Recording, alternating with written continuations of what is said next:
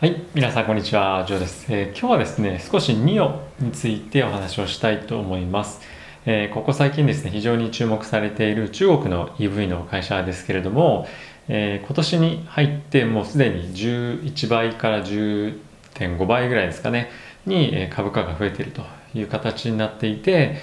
今おそらく中国の EV の中で一番注目されている企業なんですけれども、えー、まあ具体的にちょっとどんな感じかっていうと、まあ、テスラと非常に似ているって言ったらちょっと申し訳ないんですけど、えー、まあ高級路線を行ってるとい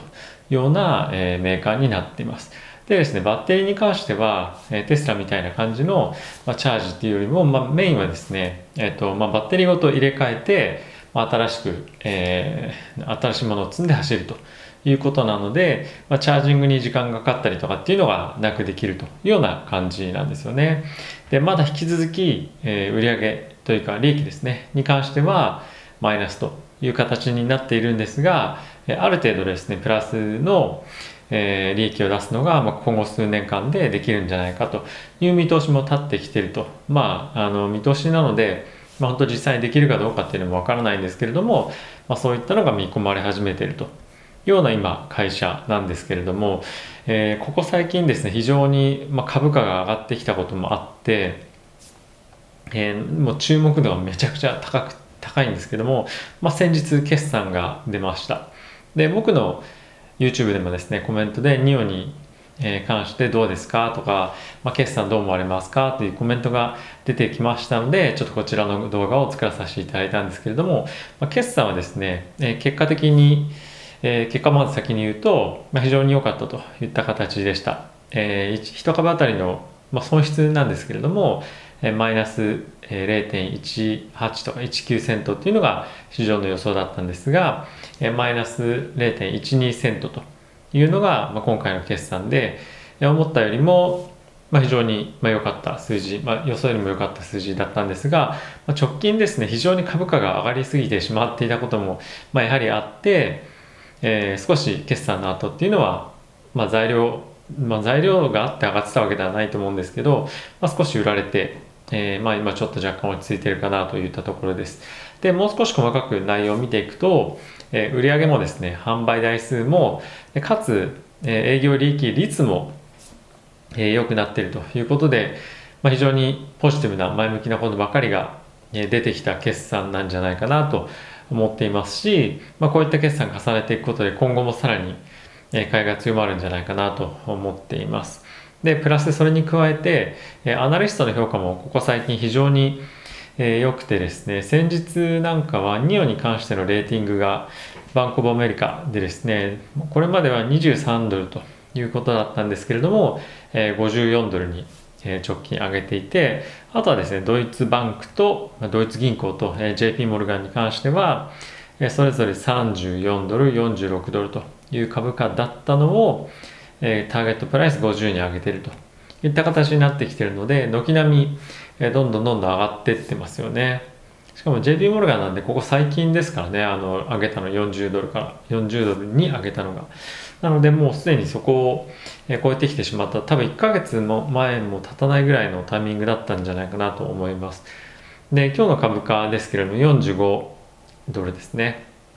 なので、まあ、ここから約10%から20%ぐらいはまだまだ上値があるんじゃないかっていう形で、今はアナリストは見ているというような状況です。で、まあ、他の EV 関連、中国もですね、中国の EV 関連も非常に好調な決算だったりとか、あとは株価推移しているので、やはりですね、中国の、え EV メーカーはですね、かなり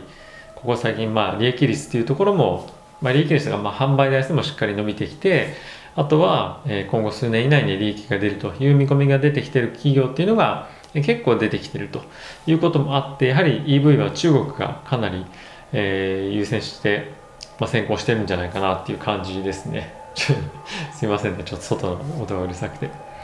で、えー、一つ気になるポイントが、まあ、あるんですけれども、えっ、と、バリエーションなんですね。えー、今、ニオンのバリエーション、PSR なんですが、まあ、約15倍くらいなんですね。非常に高いんですよね。で、まあ、非常に高いって何と比べてっていうのが非常に重要なんですけど、例えばこれテスラと比べてもかなり高いんですよ。テスラって今、まあ、あのテスラってもうすでに利益が出始めている会社なので、えー、同じように比べるのが適切かどうかっていうのはちょ,、まあ、ちょっと置いといても、えー、比べてみるとテスラって、えー、大体ですよえっ、とまあ人によってその2021年ベースのこれ売り上げを、え、ターゲットとしてしてるんですけども会社によってあのターゲットの売り上げっていうのが違うので何とも言えないんですが、まあ、大体ですね8910倍ぐらいなんですね。でニオは大体まあ15倍前後っていうふうになってるので、えー、50%ですかね。もうあのテスラよりもバリエーションが高いということになっています。なのでちょっとどうかなっていうのはなんとなく感じる人もこういうのを聞くといるんじゃないかなと思ってますが、まあ、市場はちょっとそんなのお構いなしでえ上がってますけれどもやはりですねバリエーションという観点を見るとまあ、テスラとそれだけ違いの差が出せるのかどうかっていうのは